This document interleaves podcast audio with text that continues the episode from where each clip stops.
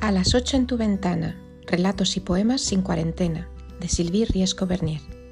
Este libro es una platea de teatro y acomodados en ella presenciamos, a través de la palabra, lo que sucede frente a nuestros ojos durante el confinamiento de la pandemia COVID-19.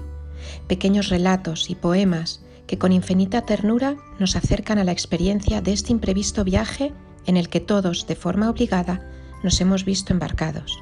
Pasajeros atrapados en un asiento obligatoriamente asignado y a dos metros de distancia los unos de los otros, hemos tenido diferentes perspectivas, dependiendo de la ubicación de nuestra butaca. Recordemos que la vida es un regalo que tiene fecha de caducidad y que su impredecibilidad puede obligarnos a tener que cambiar de dirección en cualquier momento.